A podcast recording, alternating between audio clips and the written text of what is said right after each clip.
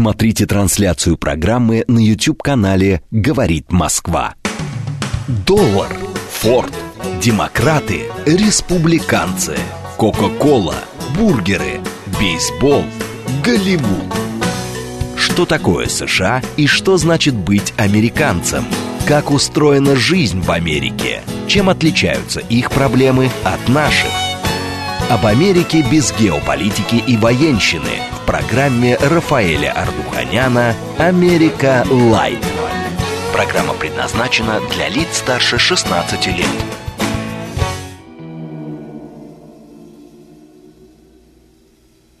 Добрый вечер, уважаемый радиослушатель. Радиостанция «Говорит Москва». Передача «Америка Light». С вами Рафаэль Ардуханян, как всегда в это время. Сегодня у нас необычная передача. Мы с вами, как я уже анонсировал, поговорим о двух замечательных писателях Америки. Теодоре Драйзере и Скотте Фиджеральде. У нас есть для этого причина. А сопровождать нас все это время будет замечательная музыка Джима Моррисона. Я надеюсь, что мне удастся вам объяснить, почему я вот такой неожиданный, так сказать, триумвират здесь создал – два писателя и один музыкант, исполнитель. Ну, Джим Моррисон в этом году исполняется 50 лет с той трагической даты, когда Джим Моррисон, очень скоропостижный, загадочно, скончался в Париже. 50 лет. Так что, конечно же, музыка его, она осталась до сих пор. И самое главное, мне кажется, что в очень большой степени творчество этого человека, оно связано с тем, что писали, что говорили – да, э, эти писатели, Скотт Фиджеральд и Теодор Драйзер, в очень большой степени, они в какой-то степени взаимосвязаны. И говоря о Теодоре Драйзере и Скотте Фиджеральде, это тоже не просто так, потому что в этом году исполнилось 150 лет со дня рождения Теодора Драйзера. Его по праву считают одним из основателей американского романа, натуральной, так называемой, натуралистической школы – Э, по-разному относятся. Вот э, я, к сожалению, в Америке, когда был, обратил внимание, что ну не очень-то читали Теодора Драйзера, не такой он известный. По крайней мере, за границей у нас он был более известен, чем э, в Америке. Вот. Ну а Скотт Фиджер это немножко другая история. Это такой, знаете, золотой мальчик, скажем так, американской литературы. И тоже не просто так, потому что он родился в 1896 году. И в этом году исполнилось 125 лет со дня его рождения. Так что вот в какой-то степени, видите, такие очень э, разные, э, разные, разные люди, разные даты. 125 лет со дня рождения Скотта Фиджеральда в этом году, 150 лет со дня рождения Теодора Драйзера и такая трагическая дата, 50 лет со дня смерти Джима Моррисона. Что объединяет их, с моей точки зрения, и мне кажется, что это очень сейчас э, созвучно с теми событиями, которые происходят и у нас в стране, и в Америке. Это были певцы так называемого потерянного поколения. Люди, которые описывали очень сложные, турбулентные процессы в истории страны своей, Америки, конечно. И я думаю, все трое из них, как и Джим Моррисон, они, собственно говоря, именно вот писали об этом. Джим Моррисон ушел очень рано, он был, так сказать, вхож в такой клуб 27, как их называли, в котором была и Дженнис Джоплин, и Хендрикс, конечно же, в очень большой степени. Вот. Скотт Фиджер тоже прожил не такую уж короткую, не такую уж длинную жизнь, 44 года. Не дожил до года до начала Второй мировой войны. Драйзер немножко ему повезло. Он дожил до 45 года, но родился в 1871 году. Достаточно долгая жизнь, но и Скотт Фиджеральд, и Теодор Драйзер, они вместе именно писали в этот момент по-разному, но они описывали те события, которые происходят, происходили тогда в Соединенных Штатах Америки. И я, безусловно, призываю вас, если у вас есть возможность, почитайте, его, почитайте их произведения. И, собственно говоря, даже само название произведения, они в очень большой степени созвучны. Ну, вот посмотрите, вот Скотта Фиджерта «Последний магнат», у Теодора Драйзера «Финансист», «Титан», «Стоик», «Гений». Да? Вот сами названия даже, они все-таки соотносятся друг с другом.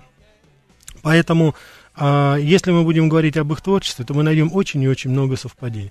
Так, у нас передача, безусловно, спасибо, уже я вижу, у нас есть и звонки, это, но я напомню, смс-портал 925-88-84-8, телеграмм для сообщений говорит МСК Бот, прямой эфир 495-73-73-94-8, телеграм-канал «Радио говорит МСК Бот», ютуб-канал «Смотрите, говорит Москва», мы, как говорится, в эфире, так что, в общем, все у нас работает. Буду рад ответить на ваши вопросы и, так сказать, выслушать ваши, может быть, какие-то пожелания в этом плане.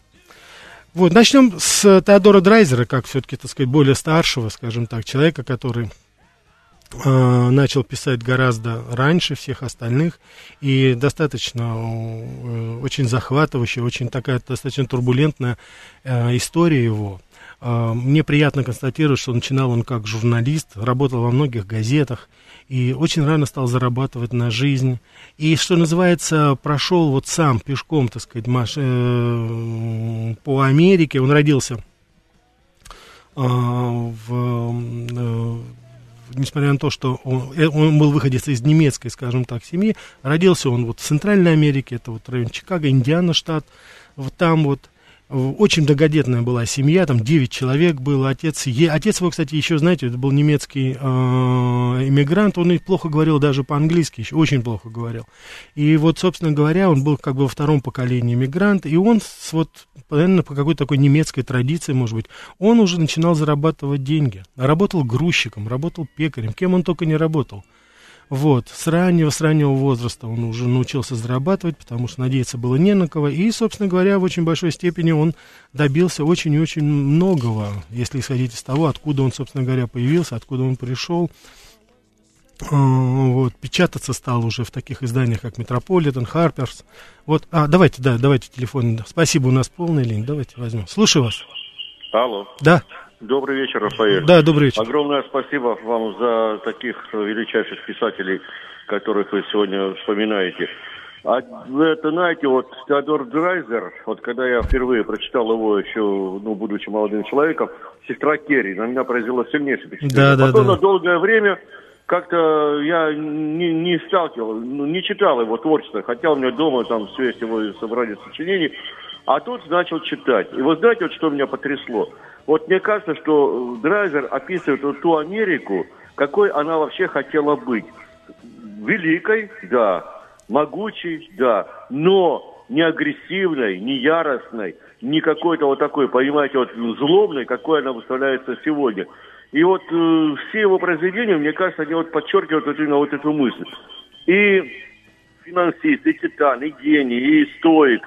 Ну, и назовите любой, там еще, э, я вот сейчас так помню, вот про, про одну американскую семью, там тоже как там э, многодетная семья, как у них там развивались отношения, как кто-то уходил, то все. Вот, Джен, сейчас... Дженни Герхард, наверное, вы имеете в виду. И Дженни Герхард, угу. тоже, еще, еще другое какое тоже произведение. Ну, американская вот, трагедия, это, естественно, И американская трагедия, да, они вот все, вот все.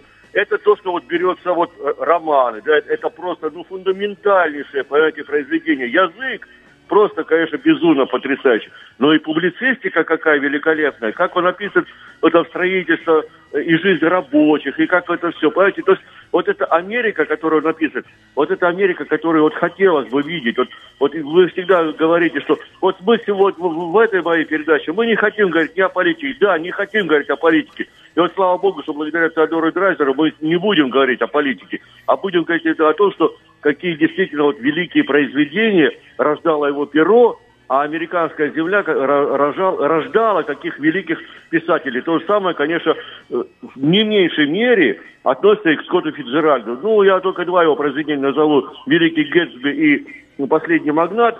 И mm-hmm. достаточно этого, что, что уже будет все понятно. Понимаете, что это действительно, да, вот люди, которые вот, они были огромные, вот если так можно выразиться, или большие патриоты своей страны, они до безумия любили свою страну, они готовы были все отдать для своей страны, но вместе с тем они хотели, вот, вот мое такое мнение, хотели видеть Америку именно вот такой вот спокойной, хорошей, э, привлекательной, в прямом смысле этого слова, страной, а не той, какой вот она, понимаете. Да, я согласен с вами, да, спасибо вам большое. Вы очень хорошо вот затронули эту сторону деятельности, вот особенно Теодора Драйзера, потому что, уважаемые радиослушатели, э, безусловно, человек был сыном своей страны, но он был действительно открыт для всего мира.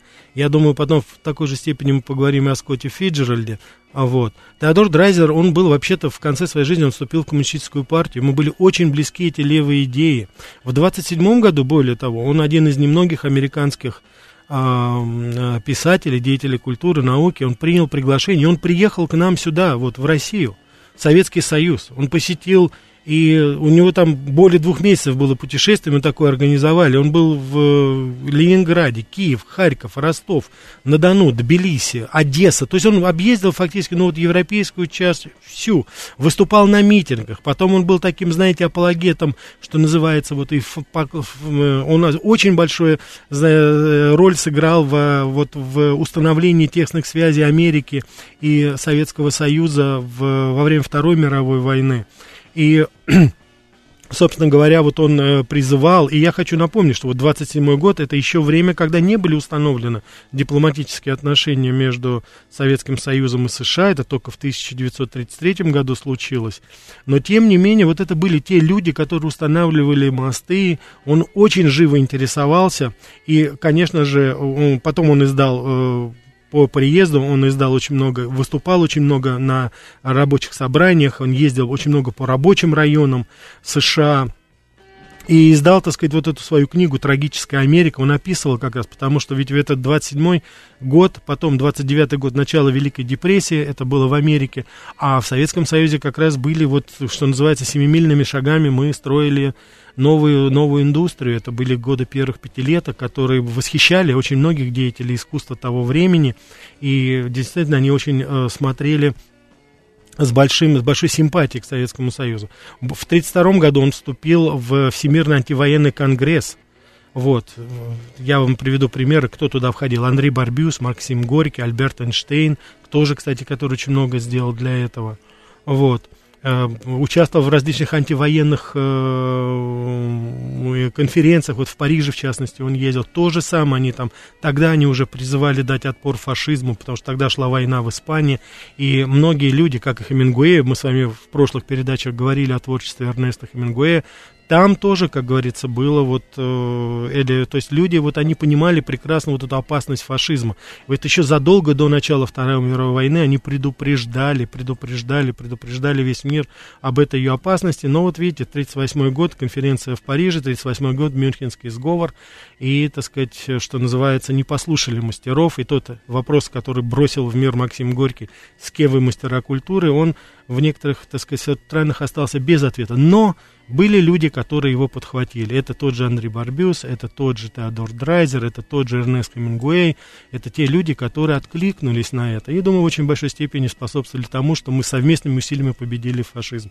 Да, давайте еще возьмем. Слушаю вас. Добрый, добрый вечер. Добрый вечер, Ростислав. Да, Ростислав. Рафаэль, я читал американскую трагедию Драйзера, но сказать хочу про Мартина Круза Смита. Угу. Я вот уже говорил пару лет назад на «Говорит Москва», почему даже давнюю экранизацию Парха Горького у нас власти вот ненавидят и не показывают. Угу. А потому что у Смита там такие персонажи, как капитан Приблуда, угу. вот все приблуды, московские там э, уловки, там все его там фокусы, они вот очень хорошо вот, в романе и фильме вот э, очень бы напомнили нам сейчас. Вот, Но вы имеете в виду фильм, фильм Пар, Пар Горького, да? Вы об этом говорите? Да, да. И вы знаете, вот почему-то Приблуда, вот там Приблуда, он никогда не был в Америке, но он ее лучше представляет и представляет, как на нее нажать, собственно говоря. Вот это сейчас в современности повторяется. Ну, я понял, спасибо, Ростислав. Дело в том, что я бы не сравнивал все-таки такое, так сказать, на мой взгляд, достаточно конъюнктурное произведение, как «Пар Горького», и, кстати, как и фильм, который был в таком, в позднем угаре перестройки, сейчас он воспринимается, на мой взгляд, очень одиозно, с, теми, с тем, что писал, допустим, Теодор Драйзер тот же самый, или Скотт Фиджеральд. Возьмите американскую трагедию, это ведь действительно... Я ведь назвал сегодняшнюю передачу «Американская трагедия великого Гэтсби». Так что в данном случае это все-таки у Теодора Драйзера, на мой взгляд, гораздо-гораздо глубже. Давайте, да, возьмем еще. Слушаю вас. Здравствуйте. Да, добрый вечер. Честно хочу признаться, когда включилась ваша передача, хотел уже на другую волну переезжать, но услышал, что был Джим Моррисон, остался и жду, когда вы музыку включите, пожалуйста. Ну, давайте немножко послушаем. Спасибо. Да, да, да.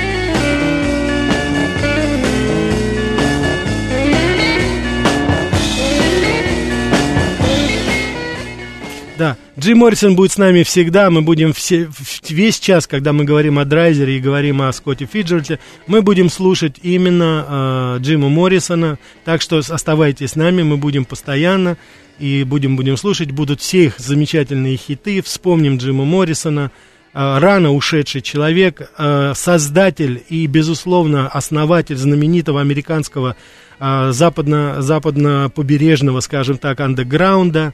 Безусловно, слушая Джима Моррисона, мы с вами всегда должны понимать, особенно я к молодежи нашей обращаюсь, но не было бы Нирваны с Куртом Кобейном, если бы не было Джима Моррисона с Дорс. Так что давайте уж мы признаемся в этом. И причем я вам могу сказать, к сожалению, я вот приехал за несколько месяцев до очень трагического самоубийства Курта Кобейна в тот момент, но я успел услышать это слова, то, что я вам сейчас сказал по поводу Дорс и Джима Моррисона, это слова самого Курта Кобейна. А он был очень немногословный парень, знал себе цену, но тем не менее Джима Моррисона любил, как своего, собственно говоря, ну, учителя в какой-то степени. И даже вот сейчас по этим, э, я думаю, э, по этим ритмам, которые вы слышите, вот, я думаю, что вы очень-очень много соотнесете это именно и с Нирваной. К сожалению, точно так же трагически ушедшие люди, очень рано ушедшие, не дожившие даже до 30 лет, конечно, это очень-очень несправедливо. А мы сами вернемся все-таки к нашим, к, нашим, к нашим писателям, потому что, как действительно сказал наш радиослушатель, это все-таки очень и очень ну давайте еще Джима Моррисона немножко.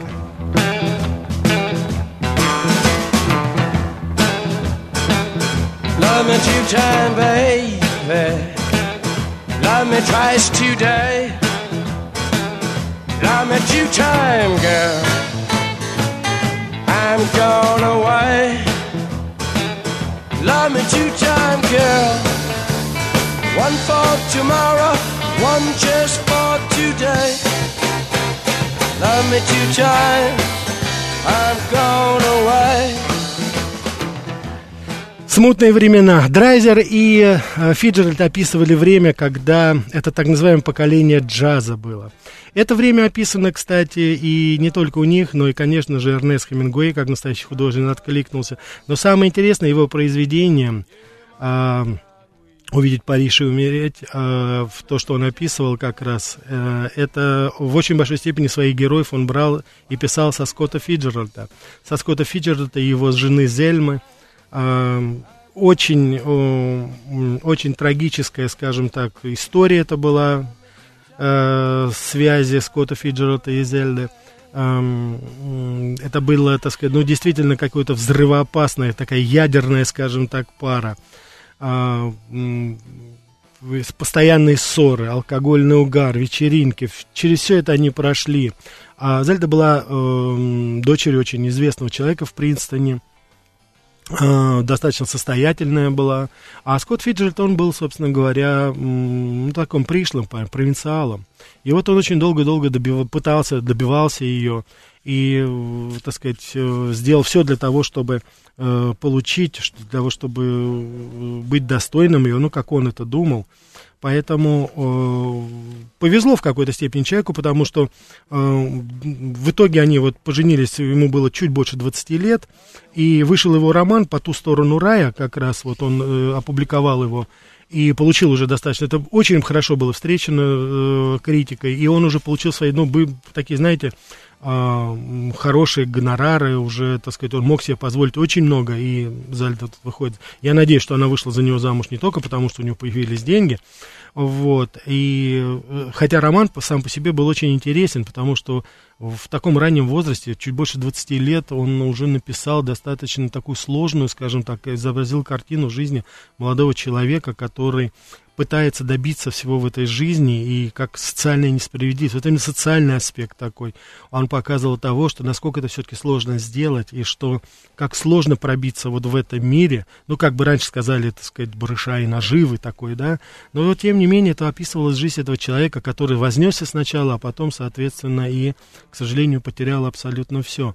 Эм, это было очень интересно, потому что после этого последовали уже и э, Великий Гетсби, и э, прекрасный обреченный, это тоже, вот само название даже посудите, это, конечно же, это была автобиографическая в очень большой степени вещь, которую он написал о себе и о жизни вот Зельды вместе. У них было очень трагично, у них родилась дочка маленькая, но, к сожалению, к концу уже их жизни Зельда э, по разным причинам никто не может точно сказать, но она была уже, э, заболела психически, и у нее диагностировали шизофрению. Скотт Фиджеральд лечил ее где только возможно, и в Европе, в Швейцарии, в Америке. И дело, к сожалению, чуть не закончилось трагедией, потому что вот в один из таких э, ее, скажем так, помутнений Зельда чуть не э, съехала на автомобиле вместе с, со Скоттом Фиджертом и с их дочкой с горного обрыва. Еле-еле ему удалось спастись в последний момент и вырулить. И... Но вот после этого, к сожалению, это, все это обралось. Такие обреченность определенная. Э, это и, собственно говоря, вот преждевременная смерть самого Скотта Фиджета, она тоже была обусловлена подорванным абсолютно здоровьем.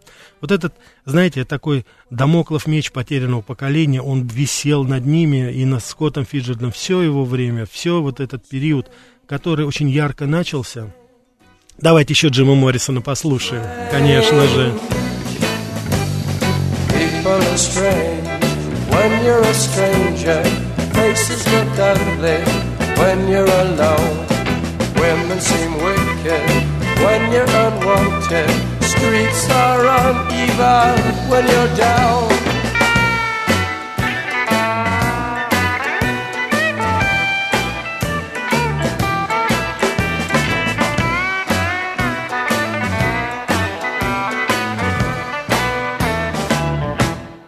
Да, Вот, и в этот, в этот как раз это все заканчивается, вся эта сказка, вот это поколение джаза, вот эти великие. Я думаю, это, знаете, прекрасно, конечно, было описано уже потом Скоттом Фиджерном в его, наверное, главном произведении, которое, к, сожалению, вот в, самом начале оно не вызвало такого, знаете, такой э, яркой реакции, скажем так. Очень прохладно был встречен. Это Великий Гэтсби. Великий Гэтсби, вот тот, кто из вас смотрел, ну, кто читал, конечно, но кто смотрел фильм, вот последний фильм мне очень понравился с Леонардом Ди Каприо. Конечно же, вот эта вот атмосфера, она передана, по-моему, замечательно.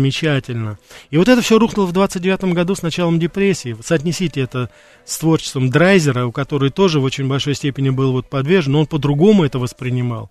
Конечно же, это было такое более, скажем так, глубокое описание тех процессов социальных, экономических, которые происходили в то время. Собственно говоря, это и повлияло потом на э, мировоззрение самого Драйзера, а это был человек, который там уже в, в концу своей жизни, это был уже очень опытный, знающий, это был матерый мастер такой, знаете, и тем не менее он воспринял вот эти левые идеи коммунистические, вступил в партию в 45 году, он, кстати, скончался в 45 году, но вот за год до своей смерти он вступил в Компартию, совершенно осознанно, что называется. Так что в, с этой точки зрения, конечно, это было очень такое сложное, очень-очень взрывное время. Это причем, я сейчас еще раз хочу вам повторить, что это было, конечно же, э, конечно же, это было еще до того, это было до начала Второй мировой войны. Так, давайте еще немножко послушаем. Я думаю, вы все узнали эту композицию.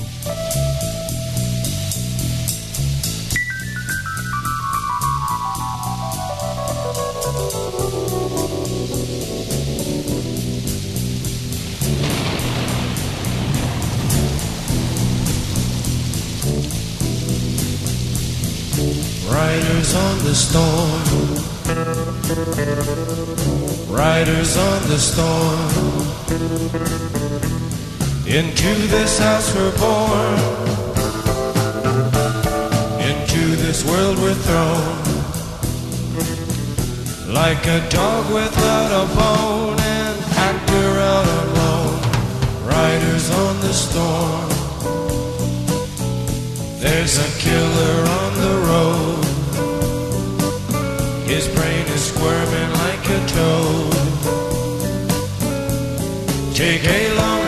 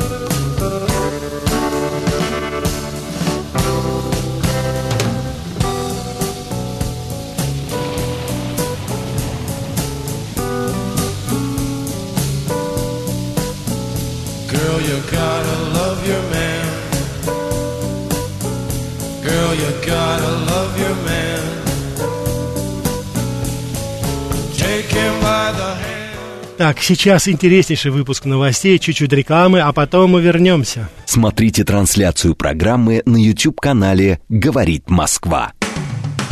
Что такое США и что значит быть американцем? Как устроена жизнь в Америке? Чем отличаются их проблемы от наших? Об Америке без геополитики и военщины в программе Рафаэля Ардуханяна «Америка. Лайт».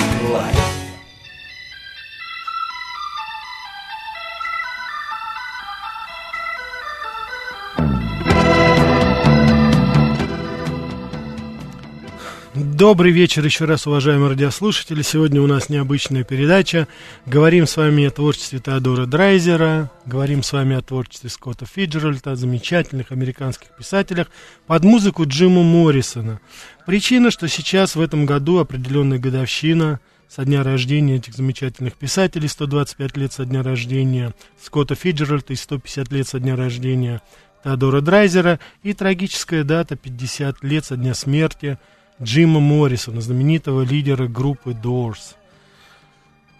Джима Моррисона очень загадочная смерть, до сих пор очень многие считают, потому что по французским законам нельзя было делать скрытие, и его подружка, которая была вместе с ним, она так и не дала четких объяснений, что получилось. Сказала, что нашла его уже а, от передозировки погиб умершим в ванной комнате, так что никогда не узнаем, но он похоронен на кладбище Перлашес. Тот, кто из вас был там, наверняка был на его могиле. Ее нельзя просто не заметить, потому что спустя 50 лет она выделяется, конечно же, на фоне других, потому что там постоянно цветы, постоянно записки, постоянные знаки внимания поклонников.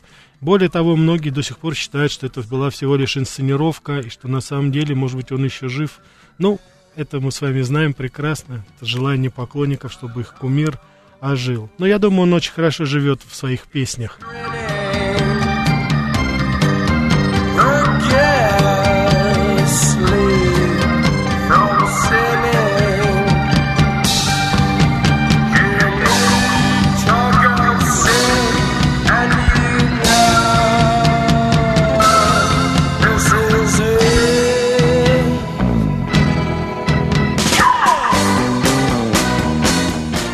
Да, я бы хотел еще сказать, потому что, ну, конечно, почему, допустим, вот вы, почему я решил сейчас вот это, у нас не литературная передача, я пытаюсь все-таки немножко общественно-политическую перспективу сейчас дать, и опираясь на творчестве любимых мной, и Теодора Драйзера, и, и Скотта Фиджеральда, а, вот. И почему? Потому что вот если мы с вами посмотрим, допустим, а, будем говорить о творчестве Теодора Драйзера, говорить, в очень большой степени события, которые он описывал в предвоенной Америки и даже Америки начала, допустим, 20 века, ведь эти же тенденции, они, собственно говоря, интернациональны международные. Но вот посмотрите, допустим, если мы с вами возьмем некоторые его произведения, такие как, ну, вот «Сестра Керри», допустим, я уже не говорю, там, «Американская трагедия», допустим, да, судьба, э, с одной стороны, провинциальной девочки, и с другой стороны, судьба провинциального парня, которые приехали в поисках лучшей жизни.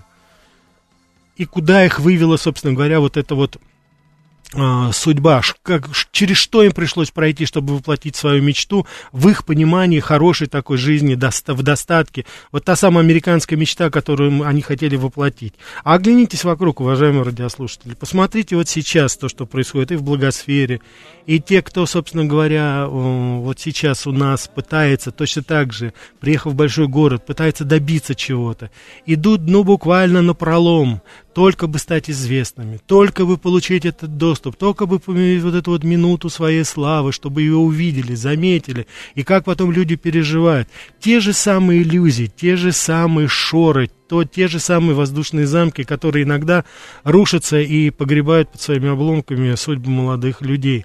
Перечитайте Драйзера, перечитайте Скотта Фиджеральда, посмотрите вот этот, посмотрите их, его глазами, их глазами на вот это потерянное поколение. Очень многие тенденции события, которые происходят и у нас в стране сейчас, на мой взгляд, по крайней мере, они отражены и в их творчестве тоже. Попытайтесь посмотреть.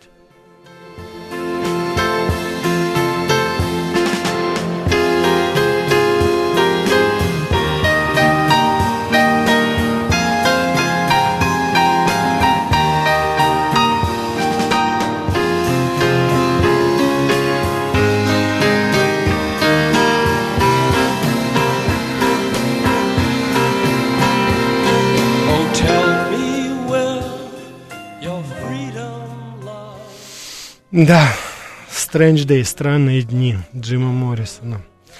А... Вы знаете, конечно же, он был не ангелом, наш Джим Моррис. Я вот смотрю по вашим сообщениям, по вашим, э, так сказать, звонкам, и вы любите вам это. Ну, конечно, это был не ангел.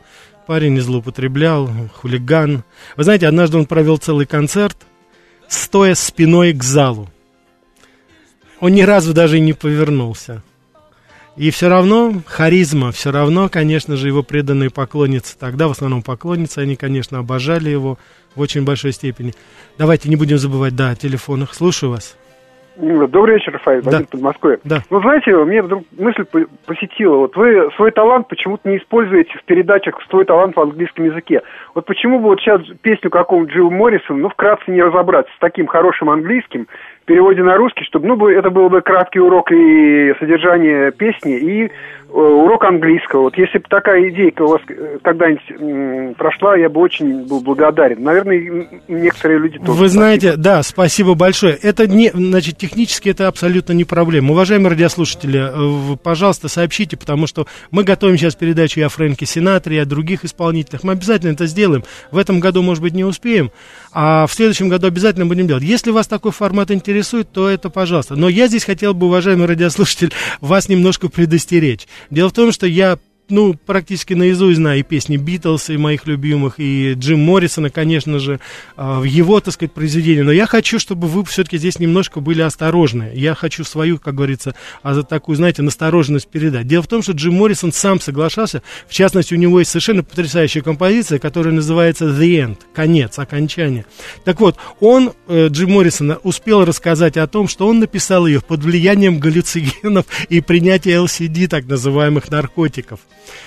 Потому что он говорит, когда у него спрашивали, о чем вы писали, что вы имели в виду, он говорит, я не знаю, я не помню, я не знаю, что это. Но вот эти вот и слова, они как раз пришли. Ну, в точно такой же степени, как некоторые песни Битлз, по признанию и в свое время Джона Леннона и Пол Маккартни, они тоже, так сказать, признавали, что это, им это пришло все-таки, ну, скажем так, не в совсем трезвом состоянии.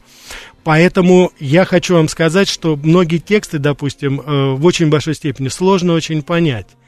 Но есть, конечно, очень много людей, которые технически перевели, но попробуйте перевести, допустим, тот же самый э, песню, допустим, вот, э, э, ну, «Стеклянный корабль», допустим, Джима Моррисона, да, вот «Дорс», который, да, допустим, попробуйте перевести э, «Love Me Two Times», там, допустим, «Люби меня дважды», там, и другие, там, да, «Путники в ночи». Это очень такие, очень философические вещи. Точно так же, как попробуйте перевести, я имею в виду точно, близко к тексту, да, допустим, э, «Земляничная поляна», «Битлз» э, или там «Lucy in the Sky with Diamonds», да, знаменитая эта песня их, да, э, и, пожалуйста, только не, не говорите, пожалуйста, да я знаю, да я перейду. Нет, потому что я помню прекрасное интервью Пола Маккартни еще в Америке. Он говорит, мы сами не до конца понимали, о чем, допустим, это некоторые песни. Это настолько ассоциативны. Но в целом, если это вот такой формат вас заинтересует, пожалуйста, оставляйте свои пожелания. Я уже не раз говорил, что мы будем, я обязательно буду реагировать на это. Если еще будут желающие, я с удовольствием мы с вами разберем несколько песен, и я, так сказать,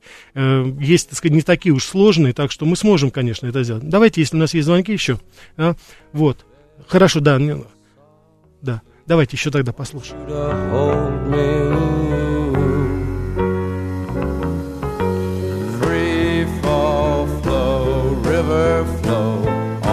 on it goes. Breathe underwater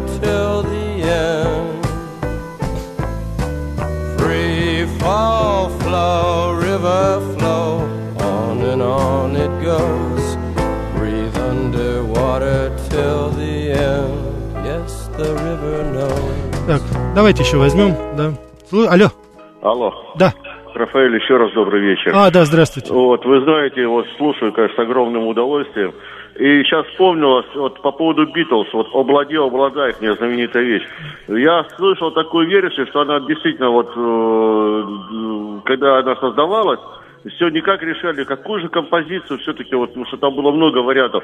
И э, Джон Леннон подошел, значит, под, под влиянием вот этих наркотических и сказал, вот так ее надо сыграть. Сыграли, и все, вот, вот это окончательный вариант, который потом вот уже... Ну, очень много, да, спасибо большое. Да. Очень, очень много, очень много вот именно таких э, неожиданных и очень таких, скажем так, сомнительных решений у них было, потому что, ну, это художники, это творчество. Я думаю, что здесь мы не будем, мы не будем быть, не будем ханжами, не будем там обвинять этих людей. Они, как говорится, створили потрясающие вещи, и что тут говорить? Это легенда, это история наша.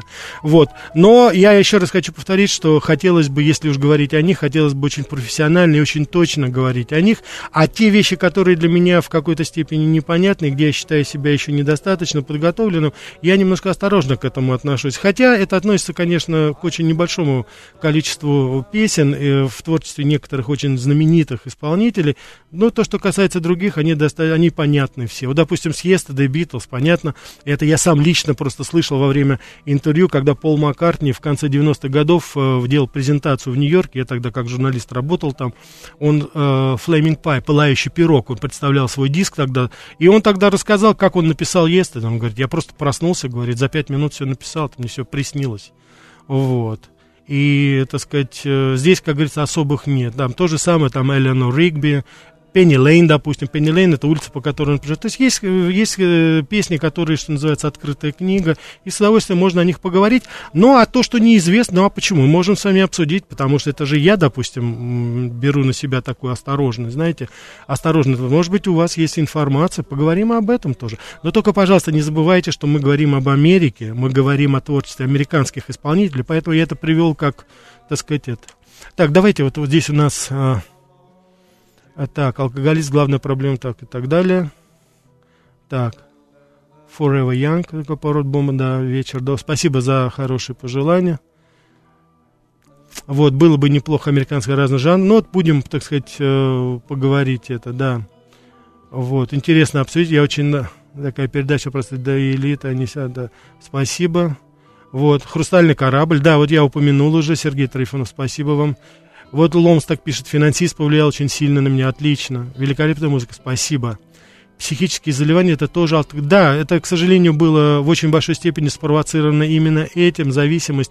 И это, к сожалению, и Скотта Фиджеральда, и это, к сожалению, как потом оказалось, убило и саму Зельду. Она немножечко пережила его, через 6 лет после его смерти в 40 году она тоже скончалась, так что э, трагическая достаточно история. Вот, и ее, так сказать, э, дочка была усыновлена одними из родственниками и уже потом, как говорится, исчезла, из, что называется, из поля, из поля зрения нашего.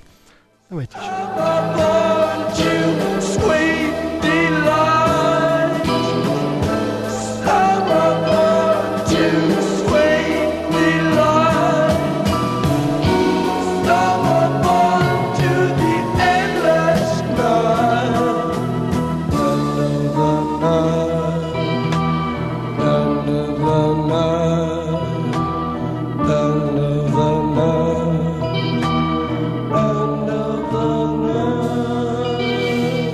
Да, конец ночи, тоже Джим Моррисон, замечательная композиция.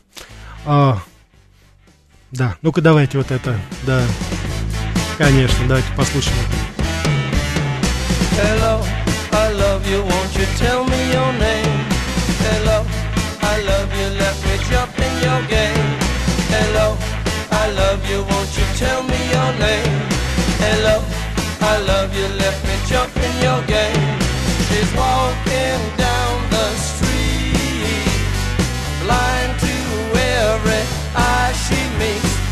you think you'll be the guy to make the queen of the angels sigh? Hello, I love you, won't you tell me your name? Hello, I love you, me jump in your game. Hello, I love you, won't you tell me your name? Hello. I love you, let me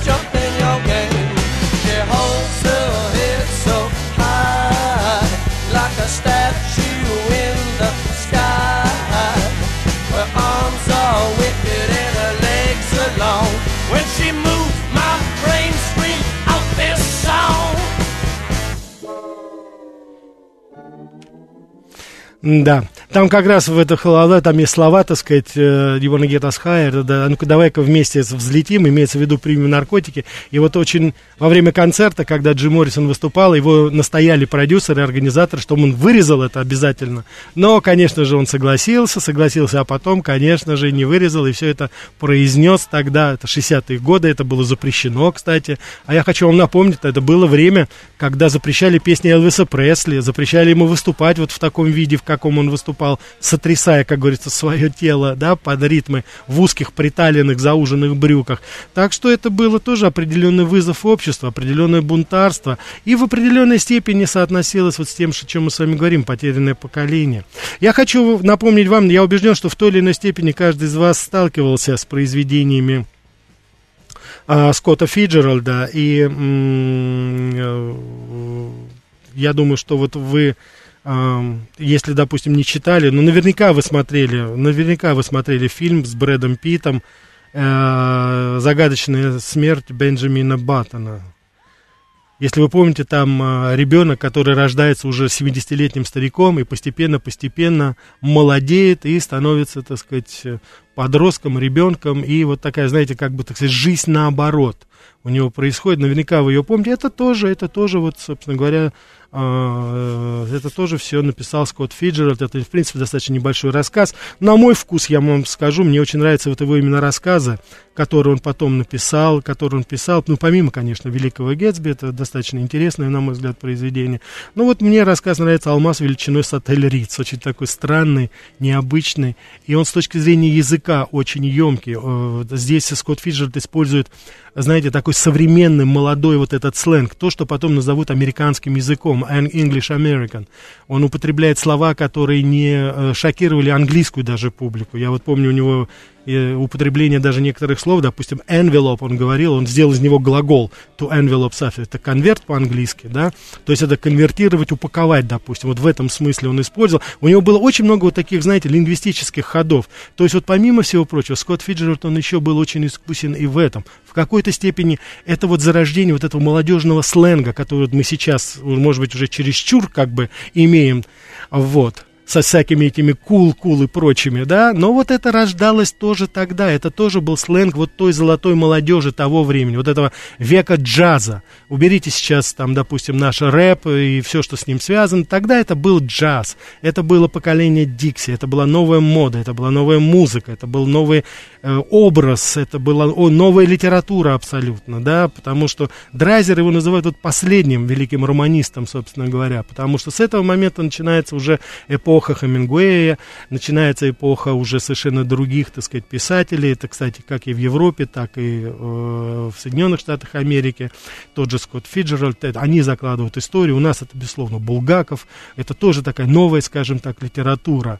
А вот. Э, во Франции э, это, конечно, Андрей Барбюс был, так сказать, вот начинались там первые-первые опыты, первые-первые произведения новых, так сказать, писателей появлялись вот в тот момент.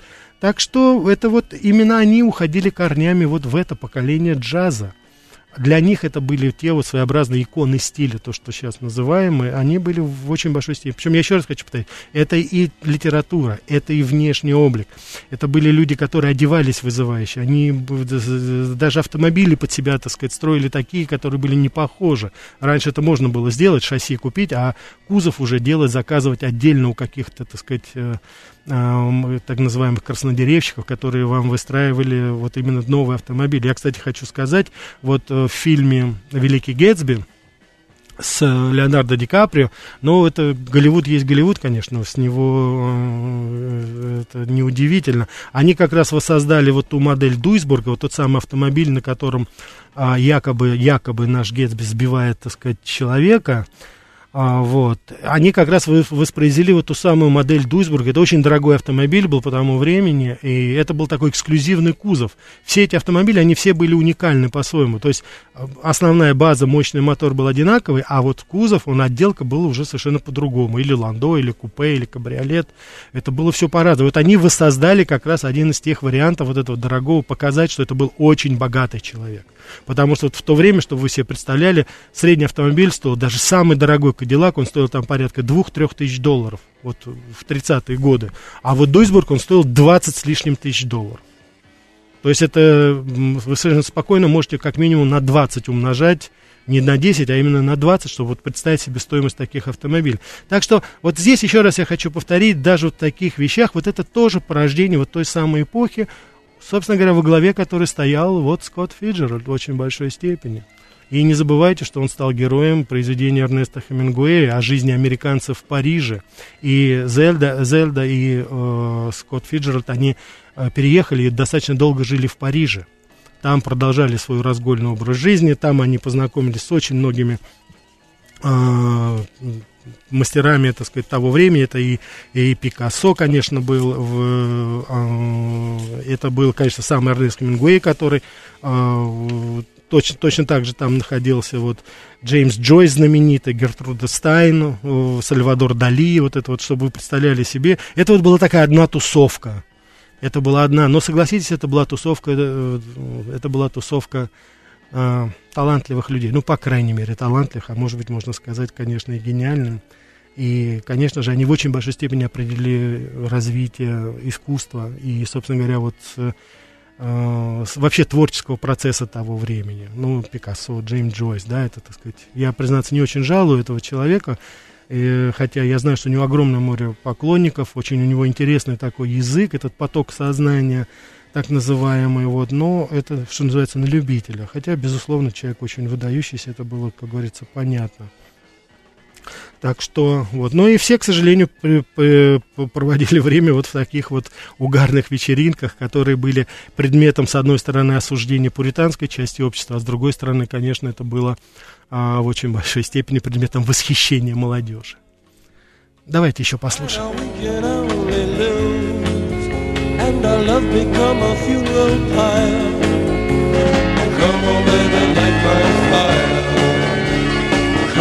by the light of fire. Try to set on fire.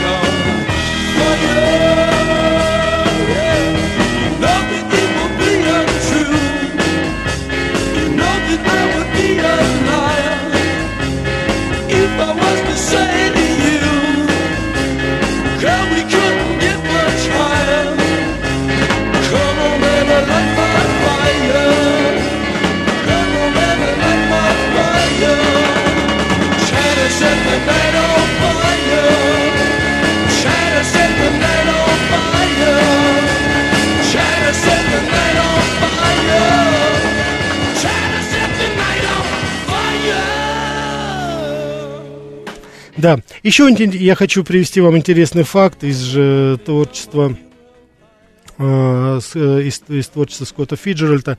Дело в том, что вот очень многие э, биографы его, они обратили внимание на то, что после смерти Скотта Фиджеральда они нашли у него огромное, вот именно очень большое количество книг Маркса и Ленина стенограммы пленумов Коминтерна. Он изучал их, почему с карандашом. Человек был действительно, как и Теодор Драйзер, потом вот они все пришли все-таки вот к этой коммунистической идее. Вот это очень странно. И это тоже то, что этих людей, собственно говоря, объединяло.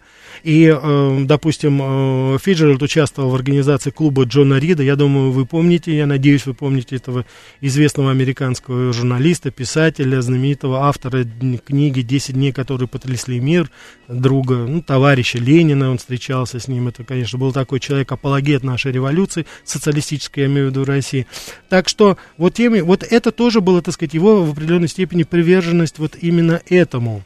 И э, это тоже вот, очень любопытная, так сказать, часть вот его, как говорится, э, развития, потому что э, он имел контакты, соответственно, он не успел, так сказать, попасть под эту макартийскую раздачу, да, в Голливуде, но я думаю, что, конечно, если бы он пережил бы войну и вот э, дожил бы до дней макартизма, наверное, был бы один из первых, кто был бы попал бы под репрессии того времени. А, вот. Э, Фиджеральд умер в 1940 году от сердечного приступа, но многие говорят, что такие диагнозы ставились тем, кто скончался от цирроза печени, от алкоголизма, и в это очень охотно верится, к сожалению. Вот. Потом он, последний, у него есть роман, который он не дописал, «Последний магнат», это как раз он говорил вот о творчестве, о, так сказать, э, уже развитии, скажем так, знаете, вот э, бизнесменов, которые уже новая такая новая когорта бизнесменов, которые вступили и, так сказать, добивались всего и вся, так сказать, э, думали, что деньги это единственное, чего, о чем можно говорить. Но с моей точки зрения, его роман «Великий Гетсби» так и остался недосягаемой высотой в очень большой степени. На этом, уважаемые радиослушатели, мы заканчиваем нашу передачу. Вы вам самого-самого доброго. Будьте здоровы и обязательно перечитайте Драйзера и Фиджеральда.